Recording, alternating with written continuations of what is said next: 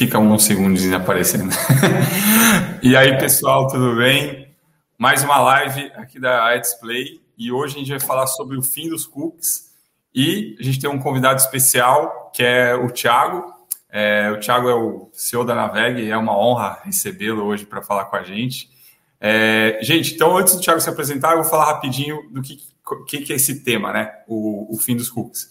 Então, o Google anunciou que em 2022, entre 2021 e 2022, ao longo de 2022, ele não vai utilizar mais os cookies é, no Chrome. E como o Chrome representa 70% do market share de acesso à, à, internet, isso vai mexer bastante com o mercado. E aí a gente precisou de um especialista para lidar desse assunto, já que a mídia programática utiliza, sim, muitos dados third party, first party, e a gente chamou o Thiago. Então, Thiago, Obrigado pelo, por aceitar o convite aí de participar da live e se pudesse apresentar para o pessoal que não te conhece ainda. Valeu, obrigado, Edu. É, bom, primeiro, obrigado pelo convite, né? Muito legal estar aqui com vocês. É, realmente é um, vai ser, tá, tá, sendo um ano super, super desafiador. Estou né? na Naveg há uns três, três meses agora e justamente trabalhando para mudar, mudar o conceito de, de Naveg é, saindo de um, de, um, de, um, conceito de third-party cookies e indo para um conceito de ID, um conceito de, de, de, geração de insights rápidas, e que no próximo ano é, eu acho que vai ser, vai ser ainda mais interessante e intenso. Né? É, o Google também tem, tem feito várias coisas nesse sentido, então é um pouco, um pouco do nosso desafio por aqui. Legal, legal. Bom, Gente, o Thiago vai nos ajudar a descomplicar o que, que é a, a, como a gente vai ser os próximos passos para quem trabalha com, com mídia em geral, né? E lógico que a gente está com o Bruno, que é o nosso especialista aí, CMO da Display, CEO da Control, sócio Enterprise. Caramba, cara. Você apresenta aí, Bruno, vai. Eu faço bastante coisa, né? Minha namorada falou esses dias que ela já não consegue mais acompanhar os meus projetos. Aí eu falei, ah, tô lançando um curso, sei lá, Pô, que legal.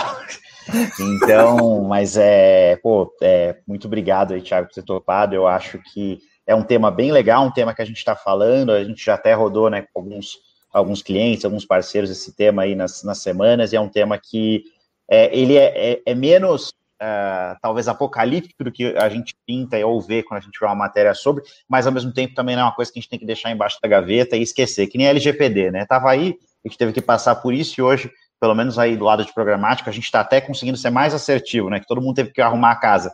Então agora a gente consegue ser mais assertivo porque a casa está mais arrumada. Então, e é isso aí, tô, tô empolgado com esse papo aí, Edu. Bom, eu marquei algumas coisas aqui, Brunão, para falar com o Thiago e bater o papo entre a gente. Primeiro, eu acho que é, tem muita gente que vê a display, né, que vê as nossas lives, e ainda eles estão tipo, aprendendo sobre mídia, entendendo sobre mídia programática. Então, eu marquei alguns temas, acho que o primeiro é, o cookie vai acabar, mas acho que a gente tem que explicar o que é o cookie e o first party e o third party, só para todo mundo ficar na, na, mesma na mesma linha. O que vocês acham? Pode ser? Pode, boa. Boa, então o que, que é um cookie, como ele funciona, né? Tipo assim, o que, que é o, o cookie first party e o third party, né? O que, que é o dado first party e third party? O que, que você pode descomplicar para a gente, Thiago? O que você acha? Bom, acho que vale primeiro, talvez, falar um pouquinho de conceito de first, first party e third party. First, second and third, na verdade, ah. né?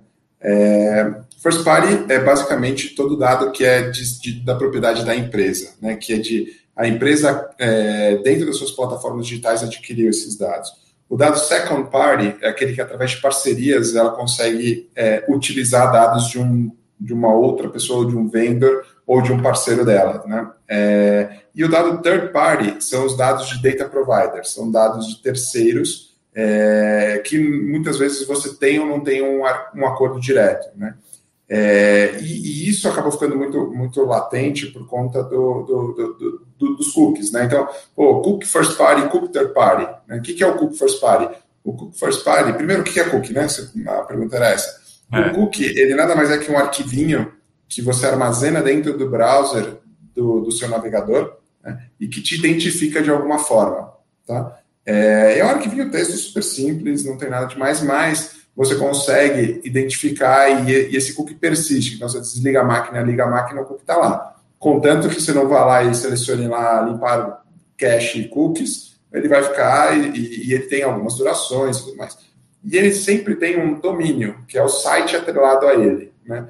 É, então, o cookie first party é o cookie do seu site. Então, você gerou esse cookie, esse cookie está disponível dentro do seu browser, mas só dentro dos seus domínios você vai ter acesso a essa informação. Então, por exemplo, se eu entrei no site é, thiagovargas.com, por exemplo, é, e criei um cookie first party, se eu for no Wall, se eu for na Globo, eu não vou ter acesso a esse cookie first party. É, e aí tem o cookie third party. O que, é o cookie third party? Quando eu crio um cookie party, esse cookie fica acessível em qualquer site. Né? Então, por exemplo, se eu entrar lá no Thiago Vargas e criar um cookie party, se eu for em um outro site, esse cookie vai estar lá, eu consigo obter a informação e esse ID dessa, desse cookie. E aí, dentro dos servidores por trás, você consegue fazer o link, né? Ah, pô, o Thiago esteve no site thiagovargas.com, depois ele foi para o site do SBT, da, da Record, do UOL, da Globo e assim por diante, né? Uhum. E aí você consegue fazer o link, link, e aí, obviamente, todo o seu comportamento dentro da web, você consegue fazer esse tracking que a gente chama. Né? Perfeito. Eu estava, hoje de manhã, eu, eu divulgo minha, as, as lives, as coisas no Instagram, né? E aí uhum. eu estava na academia e o personal chegou para mim e falou: então, mas, cara, eu não entendi nada, o que, que é cookie, né? Aí eu falei, tá, é. como vou explicar agora? Porque para quem trabalha com internet é mais fácil. Mas aí, aí eu expliquei, né, do meu jeito, descomplicando para ele. E eu falei assim, ele falou, ah, mas o cookie então funciona só para me entregar publicidade? Eu falei, não. Eu falei, cara, me, agora eu quero que vocês me corrijam, mas o cookie também ajuda, é, por exemplo, a um carregamento quando você está preenchendo um cadastro é, num site e ele já carrega o seu e-mail, seu telefone, e fala, pô, já tava, a informação já estava salva. Ou quando você vai, é, deixou um carrinho salvo num site, no Mercado Livre, está navegando, ele já carrega lá o que você deixou lá e a sua última navegação. O cookie ajuda nessa parte também, certo? Sim, sim, sim. sim, sim. Ah, ele, ele... Eu falei, é. será que eu estou falando besteira? Brunão, quer responder essa? Não, até, até, por exemplo, uma coisa que a gente usa cookie muito e as pessoas, a gente teve um problema, até um caos que a gente teve, a gente opera um grande e-commerce aqui, e quando desligou os cookies na primeira semana, ali, daquela coisa de, ah, só consentimento, cookie essencial, não essencial, a gente desligou os cookies de cashback. Então o cara tinha cashback a receber no parceiro, mas a gente não tinha como saber se ele tinha passado pelo parceiro ou qual era o ID dele no parceiro. Então o cookie ele não tá para te espionar ou para seguir o que você faz, ele tá para validar uma série de outras coisas na internet que a gente usa hoje e está acostumado, né? Sim, é, sim. Se você for pensar, né, são 20 e tantos anos aí de, de, de marketing digital, é, que foi crescido em cima de cookies, né? Então, Exato. É, a, a, indústria toda ela foi criada em cima de, de cookies. E, e, você tirar um pedaço disso agora é realmente uma disrupção. Né? Você vai ter que pensar como é que vai ser o seu modelo de marketing digital no mundo pós-cookie. E é um negócio tão simples, né? Você fala, pô, qual que é a diferença que faz? Na verdade, faz toda a diferença, né? Você, toda a amarração que você consegue fazer, que você que te permite ser assertivo no seu marketing, que permite você fazer retarget, que permite você é, fazer recomendar produtos, recomendação de produtos, tudo isso foi criado em cima de cookies, né? E é em sua grande maioria third party. Então, quando você tira esse componente, você meio que bagunça tudo, né? O que por um lado é ruim, né? E porque querendo ou não, algumas, é, várias empresas vão sofrer com isso. Por outro lado, é bom porque abre uma gama de possibilidades, né? É, então e é um pouco disso que, que, que eu enxergo, né? No final das contas, todo mercado de disrupção, ele gera um problema e gera oportunidade. Se você fica do lado do problema, que não é legal. Você vai, se você busca as oportunidades, aí começa a ficar algo interessante. Sim, e, e eu, essa grande mudança que está vindo do Google é, é devida às leis de proteção de dados, então a, a LGPD e a GDPR, certo? Uhum é, elas foram impulsionadas devido a isso ou, ou não? O Google falou, não, chega, 20 anos já deu para o cookie, eu acho que existe outra metodologia aqui, nossa, eu acho que a gente pode melhorar, ou, ou vocês acham que foi impulsionado pelas leis de proteção de dados?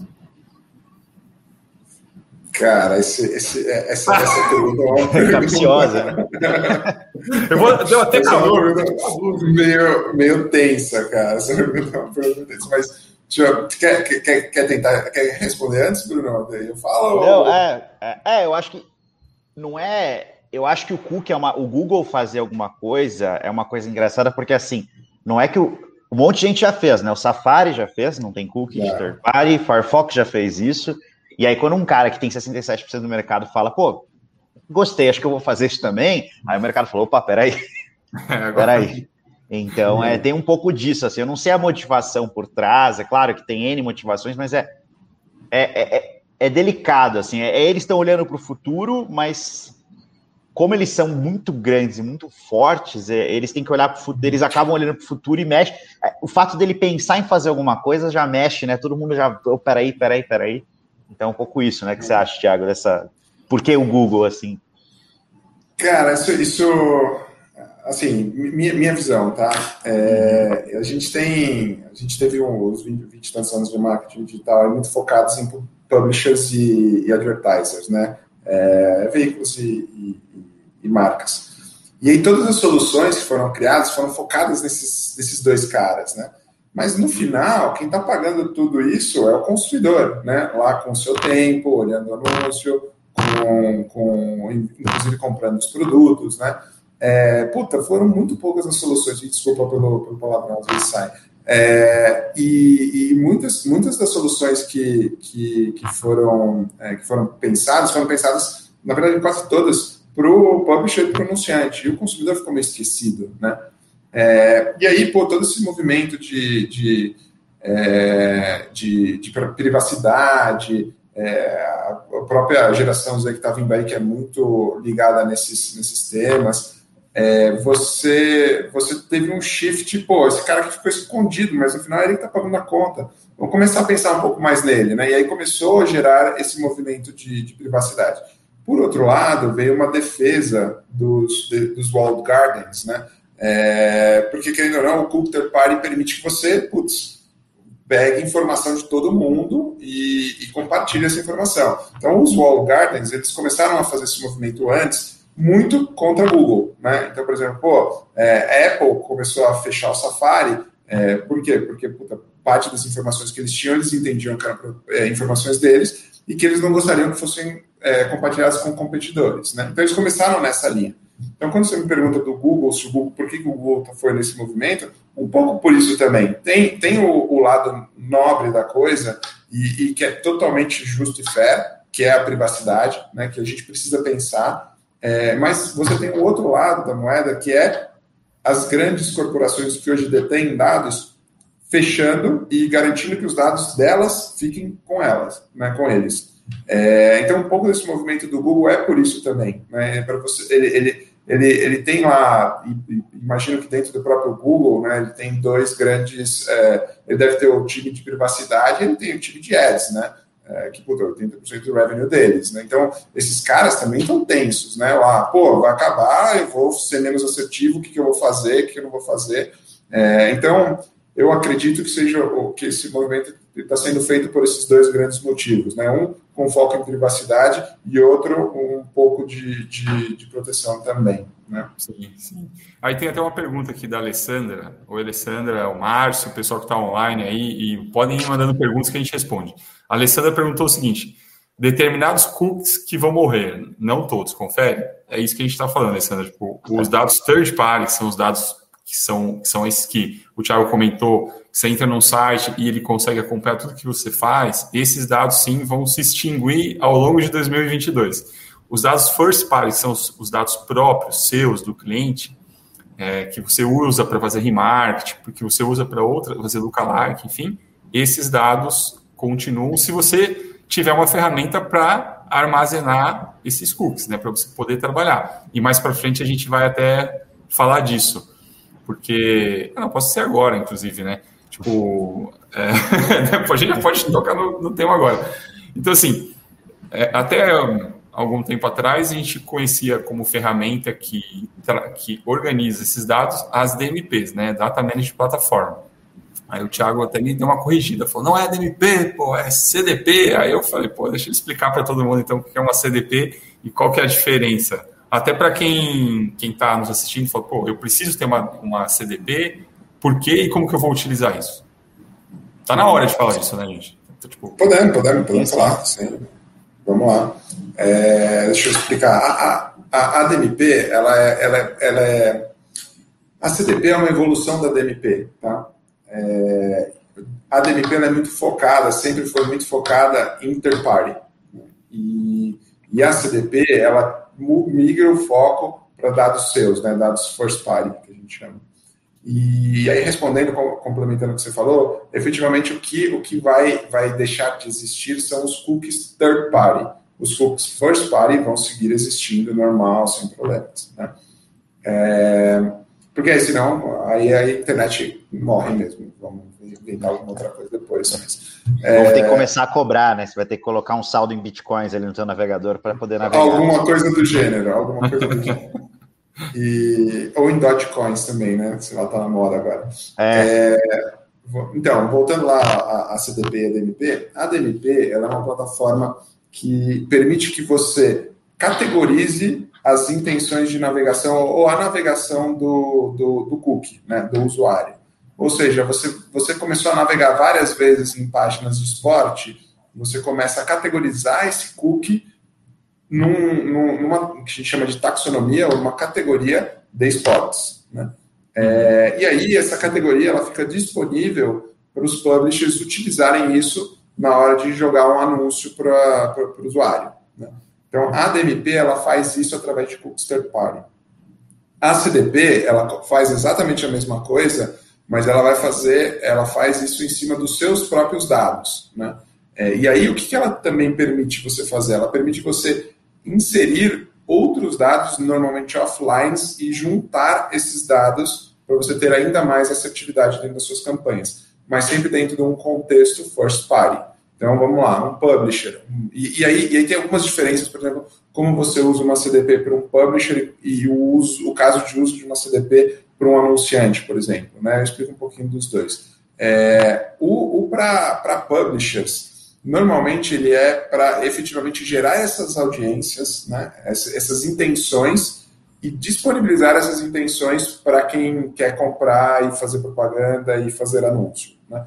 E aí ele faz justamente isso. Então ele vai entrar no site dele, ele coloca um pedacinho de código lá de JavaScript dentro do, do, do site, é, e, e, aí ele, ele vai capturando as suas intenções de navegação, né, a, a, sua navegação em si. Então, navegou no, no site esporte, navegou no site de carro, é, navegou no site X, aí você começa a fazer algumas inferências, né? Pô, navegou no site de, de carro, no de esporte, é, depois foi para negócios, pô, talvez esse cara aí seja um, um, um executivo de, de, de, sei lá, 38 anos, do sexo masculino. E você começa a inferir, com base na navegação, essas taxonomias. Né?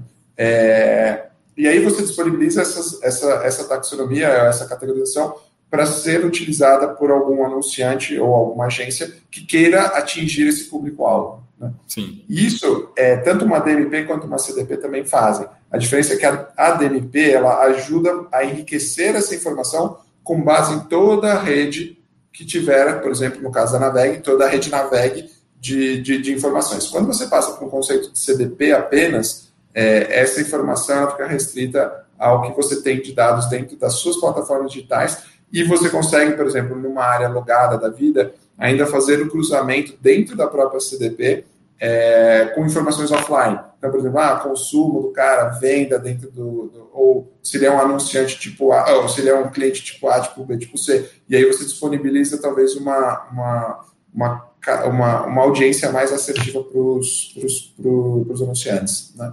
Não sei se eu respondi. Deu, Não, respondeu, respondeu. Agora, o que eu ia perguntar é, na, a CDP, você comentou que a gente pode, por exemplo, no caso, isso foi do caso do veículo, né, do publish. Isso do caso do publish. Agora, no caso do, do cliente final, do anunciante, a gente queria uma CDP para ele, a gente vai ter os cookies sendo captados dos sites dele, né, das fontes de tráfego que ele tem, mas que tipo de dado que a gente pode é, fazer o, o upload para enriquecer isso? Tipo, o que, que a gente pode subir uhum. na, na, ferramenta?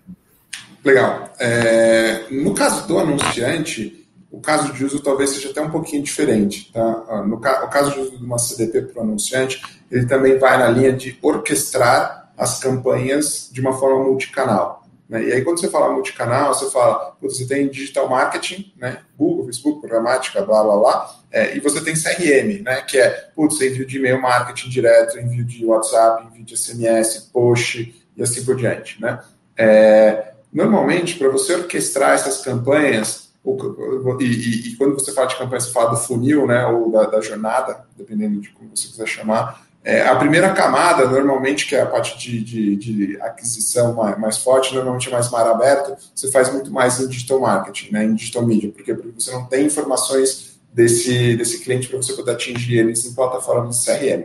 À medida que ele vai descendo no funil, em algum momento ele talvez crie um login ou faça alguma coisa. É, e aí você começa a ter que orquestrar a, aquilo que você coloca para ele num canal e aquilo que você coloca para ele no outro. E quem organiza essas audiências é a CDP. Então, a CDP ela começa a ingerir dados de não só dados de, de, de taxonomia e tudo mais, mas, por exemplo, dados de onde ele está dentro do funil, é, dados dos seus disparos CRM, é, e, e, incorporar mais, por isso que ela chama uma, uma Customer Data Platform, porque ela vai começar a ter todo o contexto de vida daquele cliente ou daquele consumer é, desde o momento em que você começou a engajar ele, que você não tinha a menor ideia quem que ele era. Né? Uhum. É, então, essa, essa é a grande sacada da, da CDP para anunciantes. Que legal, animal. E... Eu nem estou deixando você falar, né, Bruno? Estou perguntando. Não, não. É, assim. Não, mas até complementando uma coisa que quando a gente pensa no caso de uso em compra que é recorrente, né, vamos pensar, sei lá, num cliente mais do Pão de Açúcar. É, pô, o Thiago lá, se ele tiver o meu profiling bem feito, ele consegue me mandar as cervejas que eu gosto no dia que eu mais compro, é, e isso de maneira integrada em N canais. Então, a CDP é sim uma evolução do marketing e uma personalização, né? Porque não é porque a gente cai um, um outro tipo de cluster que a gente deixa de personalizar. E você consegue, por exemplo, entender se eu sou uma montadora e eu tenho esse cara nessa montadora, na hora que eu faço um lançamento faz sentido, na hora que eu que ele está na hora de fazer um upgrade ou que ele está na hora de trocar. De... Você consegue fazer N coisas ali para ir trabalhando essa, essa audiência e disso, né, do mar aberto até você ter um comportamento extremo daquele usuário. Ou, ou seja, com base no que vocês estão falando e no que o mercado está tá mudando, o cliente que quer ter dado e fazer uma campanha assertiva de agora em diante, uma das opções, as outras a gente pode até comentar aqui, é ele vai precisar de uma CDP para organizar os dados dele e trabalhar de forma segmentada, né? Senão ele vai ficar vendido, porque ele não tem dado para comprar mais. Antes ele comprava dados de third party e falava, cara, dá para fazer isso, isso, isso. E agora, se não tiver? Então, assim, é uma, como o Thiago falou, dá para ver o meu copo cheio e o meu vazio, né? É uma oportunidade de trabalhar os dados próprios, né? Exatamente, é isso aí, é isso aí. Então, assim, parte, parte do, que, do que a gente acredita é que cada vez mais os, a, as, é, os anunciantes eles vão ter que aprender a trabalhar com os dados que eles têm, entender bem quais são os dados que eles têm é, e usar esses dados da melhor forma possível. Né? Hoje, se você for pensar, a maioria das agências vai lá, entra no DV360, compra lá audiência demográfica e, putz, enfia volume, né? É, e, e, e, na verdade, o conceito, esse conceito todo de, de, de, de privacidade e tudo mais, vai ter que fazer com que o marketing seja ainda mais assertivo, né? É, porque assim, o marketing de volume hoje é um marketing que, de uma forma ou de outra, ele é um pouco prejudicial, né? É, ele, ele deveria ser mais assertivo. Só que, e aí, por outro lado, essa mudança do Google está tornando ele menos assertivo, né? É, e aí, como é que você balanceia uma coisa com a outra? Você tem que começar a usar dados dos anunciantes, né? Então, para os anunciantes, cada vez mais vai ser mais importante ter uma, uma CDP para orquestrar as campanhas, as jornadas. Jornada multicanal, ela é extremamente mais eficiente do que, do que uma, uma não integrada. Né? É, então, então é um pouco, um pouco disso. Entendi. Um, eu tenho um grupo né, de mídia programática no WhatsApp e a galera fala, pô, Edu que sabe de mídia programática, não sei o que. Ela falei, galera, todo dia surge um termo novo ou uma ferramenta nova ou, sei lá, alguma coisa nova. Então, dois termos que estão me que eu estou atrás estudando aqui e, e, quero tirar dúvida com vocês, porque deve ser dúvida de várias pessoas. Uhum. duas, a gente até falou disso já na nossa pré-reunião. Flock, certo? Uhum. Flock. E Sandbox. que, que raios são esses? tipo, vamos explicar, até para mim, pelo amor de Deus, porque eu tô lendo aqui, eu falo, caramba, eu não tô entendendo qual é. Mas, ó, o que, que é flock, Bruno? Você que já deu até palestra. Uhum. Deu até palestra sobre o flock. Não, o flock é um salgadinho, normalmente filho. o flock Parece é uma. Salgadinho, né? É, bom pra caramba, né? Muito bom, assim, ele pô, vai, vai com cerveja. É, não, o Flock é, é, uma sigla, né? Para, se não me engano, é Federated Learning Cohorts, é, que basicamente é uma das estratégias que o Google propõe é, para você trabalhar um third party sem matar o third party, né? É uma, é uma coisa que, acho que a gente falou aqui e eu, no dia que a gente conversou antes é que nem tanto ao céu, nem tanto ao mar. Né? Acho que assim, não precisa também, claro, ser um nível que as pessoas nem imaginavam que tinha um arquivo no navegador dela coletando dados e, nossa, de repente ela descobre isso, mas também não tem nada, que é o OS 14, né? Que a Apple falou: olha, a partir de agora ninguém, ninguém vê mais nada, é isso aí, tchau, acabou. E assim, a gente está tendo, a gente opera campanhas na Europa, lá tem muito mais iPhone que no Brasil, uma questão econômica. Nossa, tá muito complexo, assim, a gente tá... Sem contar é, que tem GDPR lá também, né, que é um pouquinho... É, lá, e lá a lei é... Um pouquinho mais tenso, né, só um É, lá, lá não tem muita conversa, assim, o pessoal não tem muita, não tem muita margem, né, porque aqui no Brasil tem o legítimo interesse, tem o, ó, oh, veja bem, lá não tem veja bem. Então, é, então a gente tem, a gente opera 13 países de e-commerce lá e realmente a gente está suando ali, porque esse negócio de iOS é, é uma questão que é muito extremista. Então, o que, que o Google propõe com essa ideia do Flock? É você ter um meio termo. Então, você vai ter, em vez de ter o. Por exemplo, né, aquele exemplo que o Thiago falou: ah, a gente pegou o profiling, é um executivo, o cara gosta de esporte, tem 30 e poucos anos tal. E, e aí ele entra muito em sites do Corinthians, ele é corintiano, ele é o Bruno. O Google propõe que isso é um pouco hiper demais. Mas talvez nós três aqui estarmos no cluster, executivos na faixa de 30 anos, que trabalham com tecnologia e gostam de futebol, tudo bem. Né? Então, é, é, ele é um jeito, ele, ele agrega alguns dados e ele cria uma camada ali para você ter grupos que estão embaralhados o suficiente para você não achar o indivíduo, que não é, eles não tão, isso não está reinventando nada. Facebook, antigamente, você não tinha limite de mínimo de audiência, eles colocaram para mil pessoas. Acho que ainda é mil, mas por quê? Porque parte do pressuposto que mil indivíduos se torna matematicamente impossível você achar alguém ali dentro. Então, a audiência mínima tem que sair de mil. Então, o Flock, ele é um, com muito mais, muito mais técnicas e tecnologia, é um pouco isso, né? Mais ou menos assim, o que é o, o Flock. É um jeito de você embaralhar, então, né? Embaralhar um pouco o dado ali e permitir que, porque o data provider, né? Acho que até alguém comentou no comentário que ah, os dados providers vão morrer. É, é meio complicado você dizer isso, porque alguém tem que fornecer o dado. né? Então, é, esse dado ele tem que ser comprado, porque antes de eu conhecer o meu cliente, eu tenho que jogar uma cesta e descobrir pessoas que podem gostar do meu produto. Né? É, não é todo mundo, o mercado inteiro virou meu cliente. O funil continua existindo. Então o Flock é uma solução para a gente ter, ter um meio de caminho, né? Que eu acho que é, é onde tudo estabiliza, né, pô? Você pega tudo ali, leis, coisas, normalmente é um extremo, ah, aí a coisa estabiliza, né? O momento da virada que é o mais, mais tenso. Mas deixa eu ver se eu entendi, então. Daí depois, Thiago, me corrija se eu estiver errado. Mas então o Flock é um jeito da gente continuar com third party, só que sem ser individual, é por cluster. Cluster, homens que queiram comprar uma bike que morem em Santos, sei lá. É isso? Ou não? É, é um jeito do usuário não saber. O anunciante não vai saber quem é o usuário no fim do dia, né? Hoje a gente sabe. Sim, é... não, mas então eu vou saber quem é o, o que, que, aquele usuário. Eu, eu não sei quem é o Bruno, mas sei que o Bruno quer comprar uma bike, aquele, aquelas mil pessoas querem comprar uma bike. Não, não é isso. É, mais ou menos. É.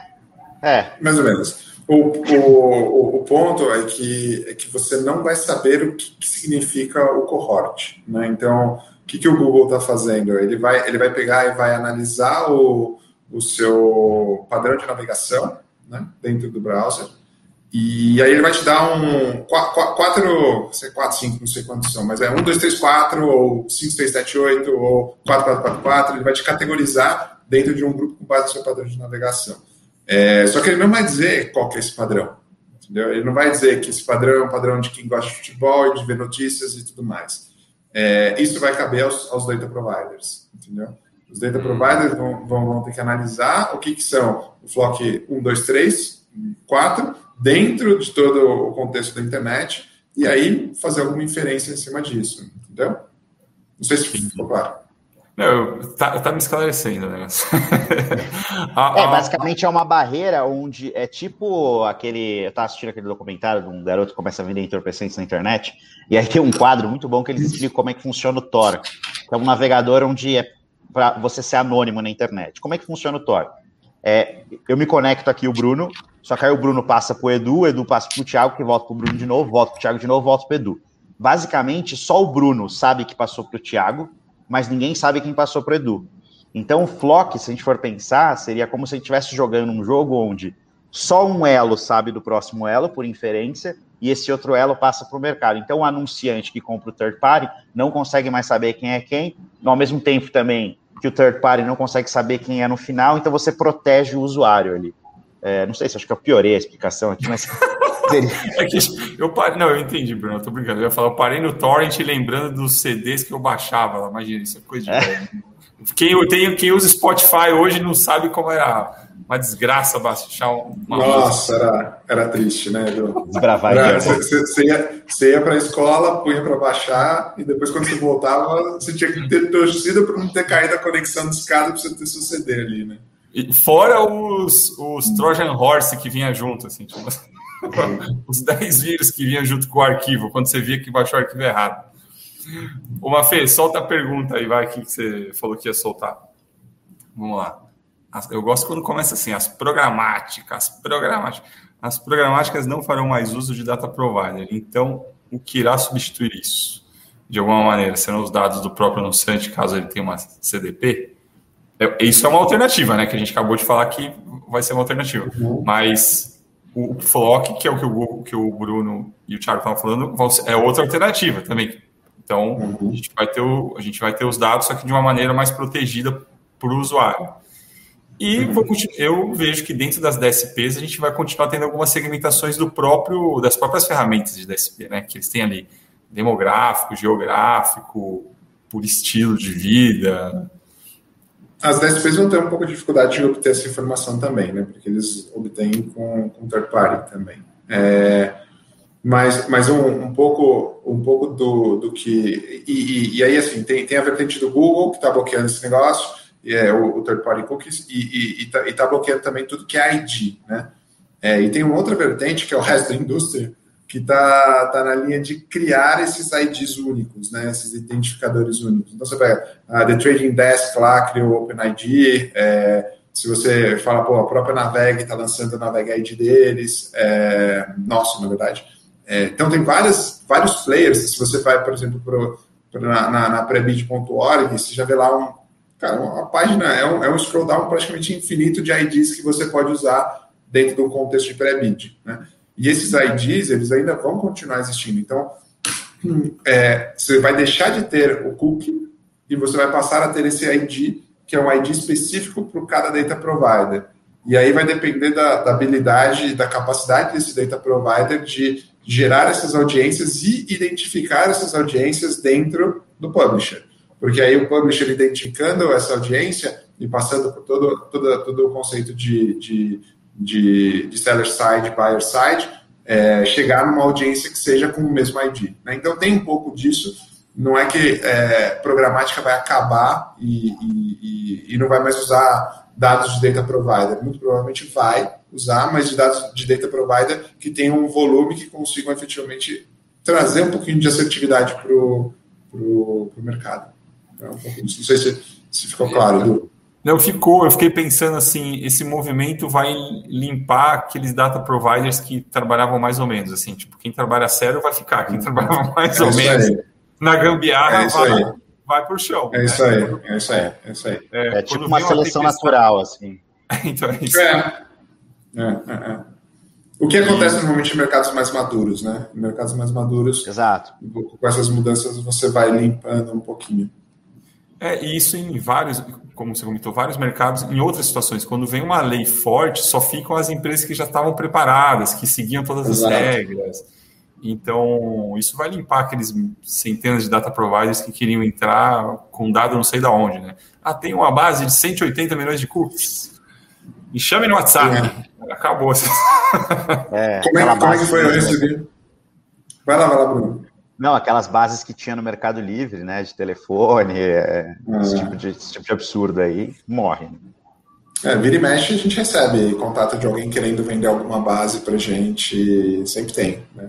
E a gente é super, super cauteloso. A gente, hoje a gente não tem. A gente tem parceria com grandes, né? Mas grandes empresas, né? Que disponibilizam os dados como, uhum. como branded data, né?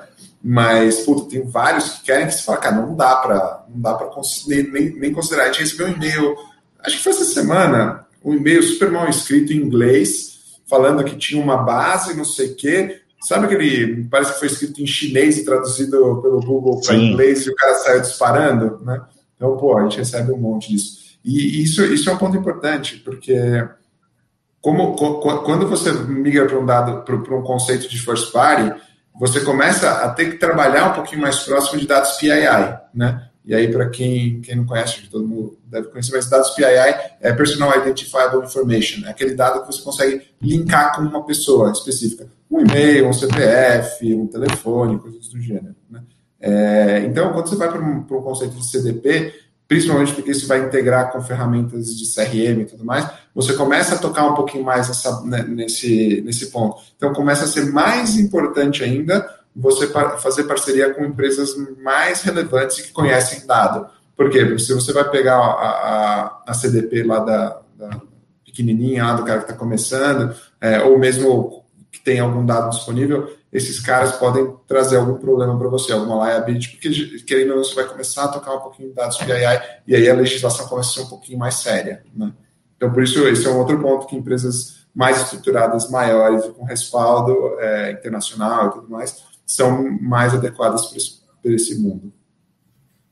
Animal, animal. Pô, acho que está esclarecendo muitas dúvidas aí nossas, pelo menos as minhas estão, e de quem está assistindo e depois quem vai assistir, né? Porque o vídeo fica gravado aí para quem quiser assistir depois.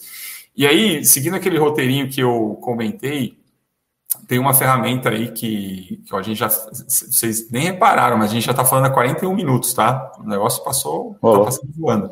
Nossa, é, passa rápido. Passa. Vamos lá. Google, Google Sandbox. Porque a gente falou do Flock, né? E, e, e o uhum. Google Sandbox, que é a caixa de areia. O que, que é isso, meu?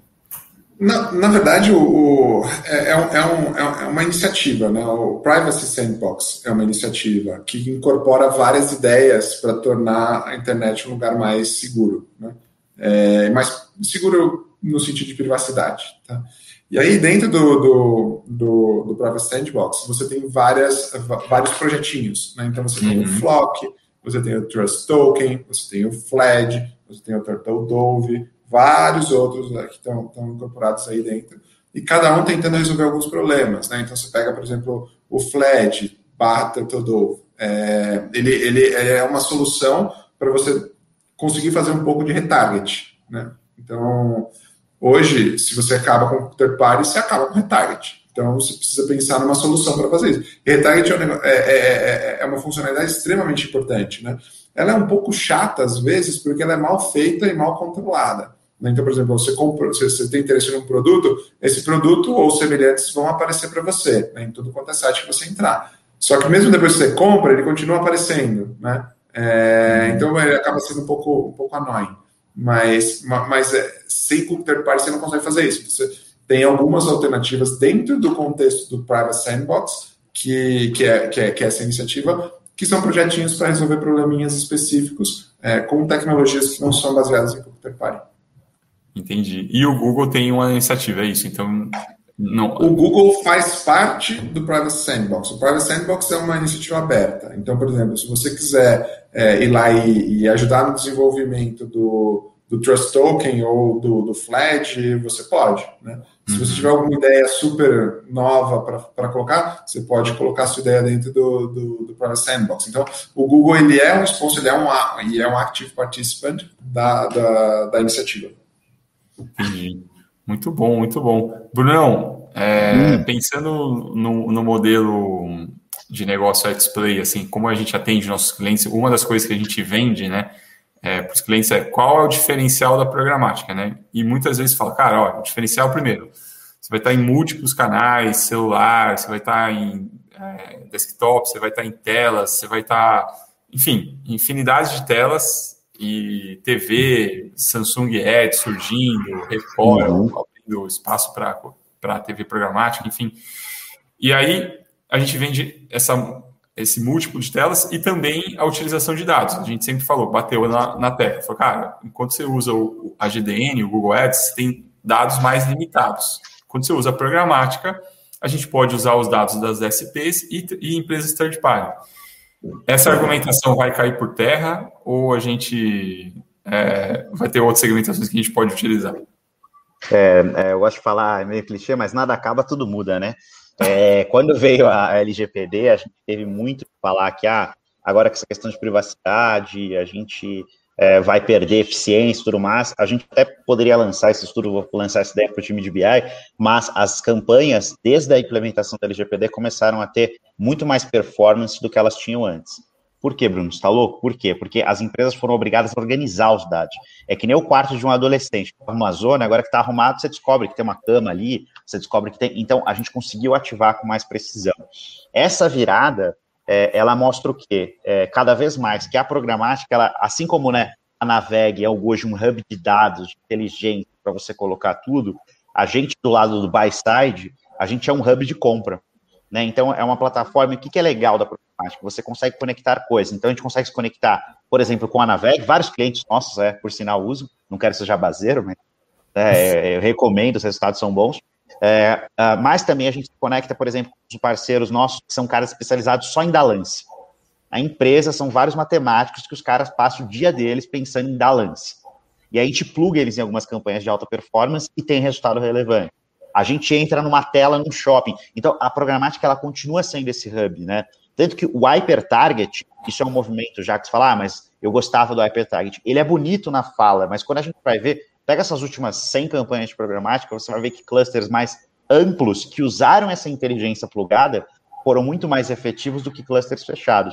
Por exemplo, a gente viu muito quando você pegava um cluster, por exemplo, é, eu quero vender Land Rover, pessoas interessadas em comprar uma Land Rover versus é, SUV Brasil e, ou algum dado demográfico, esse cluster mais amplo, como algoritmo, o algoritmo ele aprende errando.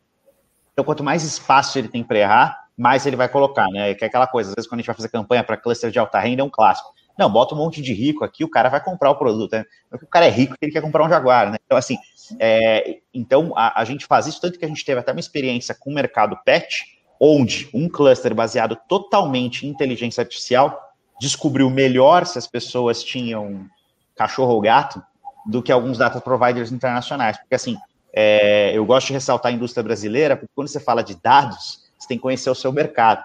Né? Então, às vezes, muitas vezes as pessoas se apegam a data providers que são incríveis, mas não estão aqui. E é igual soltar um gringo aqui na Vila Madalena e pedir para ele dica, dica, de bar. Né? Eu acho que o Thiago vai me ajudar muito mais do que o gringo. Então, é, é uma coisa que eu acho que muda no mercado, mas na realidade eu vejo com ótimos olhos. É, porque, mas é isso, vai limar uma galera que estava baseado num modelo que, assim, já vem fazendo a curva, já está na esquina há uns três anos, sabe? Então é uma coisa já está se preparando. Tá, ô Brunão, eu ia falar só para você virar um pouco seu computador. Nossa, um eu vou sair desse sol aqui. Porque... É, então, cara, isso, porque assim, você tava falando e, e ao mesmo tempo parecia que Deus estava te chamando, sabe? Falei, cara. é, é, é, o Michael Bay, que é um flare aqui, assim. Aqui, né? tava muito forte, eu falei assim, eu tô. Tá, tá vindo Nossa, uma luz tá iluminando o Bruno ali nas informações que ele tá falando. É, porque a gente está numa. A gente tá numa, num, num leilão de garagem aqui no escritório, aqui, eu, coloquei umas caixas aqui atrás, eu tava me cobrindo com elas, mas não ah, vai dar. É preferível que Deus aqui me levar, que vai que não tá na hora ainda. Não, mas muito bom. Bom, gente, eu levantei os principais pontos que eu, que eu tinha aqui pautado para a gente falar sobre é, o fim dos dados. A gente sabe que não é uma coisa que vai acontecer de uma hora para outra, não são todos os dados, são os dados third party. É, existem soluções para a gente continuar segmentando as campanhas. É, é legal que a gente ressaltou a importância da, da CDP. E eu não sei, vocês querem levantar mais algum ponto? Porque senão a gente já vai finalizando por aqui. Já passou 50 minutos também. Eu acho que a galera, se tiver alguma dúvida, manda agora, porque senão a gente deixa gravado e dispara para todo mundo. Mas eu estou achando bem legal o bate-papo. Tem algum ponto, Bruno, Thiago? Vocês querem levantar? Falar, cara, faltou falar disso. Eu acho que é legal, assim, uma vez, enfim, é, da minha parte não, esse Thiago tem, mas alguma consideração ali para o futuro, né? Porque eu acho que, pô, esse papo aqui, principalmente o Thiago que está no, tá no coração disso, dessa mudança, assim, acho que é legal ver, ver a tua opinião e como, que, como vocês estão surfando nisso, e acho que tem, tem bastante coisa boa aí acontecendo, né? Tem, tem sim, Bruno. É, cara, assim, bola de cristal ninguém tem, né? Então ninguém sabe muito bem o que vai, vai ser o, o, o ano que vem. A gente tem algumas hipóteses, né? É, e essas hipóteses é que a gente está tá perseguindo agora. Então, tem uma hipótese que é muito em linha com o que o próprio Google e o mercado está fazendo, que é privacy. Então, que é, é, entender um pouquinho as dores do consumidor, e aí não focando no contexto de, de publicidade, mas focando, pô, que, que ferramentas que a gente pode dar para o consumidor, para o consumidor se sentir mais confiante, inclusive, às vezes, até compartilhar, é, compartilhar algum dado, né? A gente fez algumas pesquisas, é, se você for pensar, putz, cara, é 35% acham que receber um ad é meio intrusivo, né? Um ad mais customizado para você. O resto tudo tá na, tá na boa, né? Inclusive, é, se você for ver, 87% das pessoas preferem um ad mais mais mais para eles do que do que vai lá, vai lá. É, um, um ad para eles. Não, pô, 87% das pessoas entrevistadas preferem um ad relevante do que um ad genérico, né? Então, existe essa necessidade. E como é que a gente ajuda com privacidade é, é, o, o, consumidor a ter um pouquinho mais de controle, visibilidade sobre o que estão fazendo com os dados? Então, essa é uma, uma das, das hipóteses que a gente está tá seguindo. Uma outra hipótese é justamente essa vinculada à assertividade, né? Como é que você aumenta a assertividade? Porque a assertividade é, é algo importante. Ela é importante para o para anunciante, que não quer putz, ficar impactando e estragando seu relacionamento com, com o consumidor, é para o publisher, porque ele vai ter mais relevância dentro das suas audiências, e é muito importante para o consumidor, né? Tendo visto aqui que, como eu comentei, é, 87% preferem um ad relevante a um ad genérico. Então, essa é a segunda hipótese. É, e a terceira hipótese Deixa, deixa eu lembrar. Então, a gente falou de consumidor, a gente falou de assertividade. Assertividade. Ter... É, assertividade. E, e, e, a terceira hipótese é em data exchange. Né? Então, por exemplo, como, como você vai. Você tem, você tem um ecossistema de dados muito rico. Então, o, o, o, o, as brands, os anunciantes, eles têm um dado relevante, importante, e que hoje é muito pouco usado para marketing digital. Né? Então, como é que você usa, incorpora isso daí você tem data providers que, com consentimento, é muito importante para não ferir a, aquele, aquela primeira hipótese, com consentimento você pode utilizar. Então, pô, você tem um monte de banco com informação super legal que pode ajudar você a fazer, talvez não de uma forma intrusiva PII, mas de uma forma mais geral, talvez alguma coisa por cohort, é, melhorar. Então, esse, esse, essa é a terceira hipótese. Como você facilita esse intercâmbio de dados, né? É, mais do que mais do que simplesmente traquear e vender essa informação. Então essas são as três grandes hipóteses que a gente está trabalhando, né? Consu é, consumer privacy, é, assertividade e data exchange. Então isso é um pouco do norte que, que é na verdade. E assim, obviamente, tudo num contexto ágil, que se alguma coisa parecer que vai, vai sair, a gente vai, vai shiftar então, tá, tá, por isso que eu te digo, tá muito, muito interessante. Muito legal, bom. que legal. Pô, gente, eu peço desculpa que eu tive que fugir um minuto aqui, mas bem na hora chegou uma entrega e eu moro sozinho, o cara na porta batendo, eu falei, vou rapidinho, veio vou correndo. Mas eu peguei a segunda e a terceira. A primeira eu vou ouvir a gravação do vídeo aqui. Eu falei, Boa. Boa. Mas, pô, Thiago, obrigado mesmo, cara, pela participação, pelos esclarecimentos, pela aula aí que você deu pra gente e para todo mundo eu acho que tem um monte de gente da Display assistindo e também os nossos clientes e parceiros. Depois a gente vai mandar o vídeo para eles também. É, e obrigado pela parceria. A nossa parceria é Display e, e Naveg tem dado super certo. Falei com a Ana hoje, ela soltou uns dados bem legais, falou assim: olha que legal. É, pode contar com a gente aí para precisar. Brunão, fala, fala, é desculpa, isso aí. Fala. Ah, não. Não, não, e agradecer, obrigado pelo convite, Edu, e, e, e, vamos seguir firme e forte na parceria. Legal, pô. Brunão, obrigado de novo pelo tempo e pela, pelos esclarecimentos, pelo conhecimento compartilhado aí. Não, é isso, eu acho que é muito legal ter esse papo aí, pô, obrigado mais uma vez aí, Thiago, por, por ter tá nesse papo, acho que foi enriquecedor, assim, você tem um conhecimento muito legal, que acho que a galera, né, não é tão comum, né, você não acha na internet, aí desafio todo mundo a pegar uns 10 termos aí que o Thiago falou, procurar em português, é, não vai achar, então isso é muito legal, é, e eu acho que é o nosso papel aqui, né, como o nosso mercado, ele é um mercado ainda em crescimento, é, a gente trazer coisas novas, eu lembro, no dia que lançou o Clubhouse, o pessoal de um instituto me ligou e falou assim, aí Bruno, moda ou bolha? Eu falei, tem um dia de aplicativo, vocês estão loucos.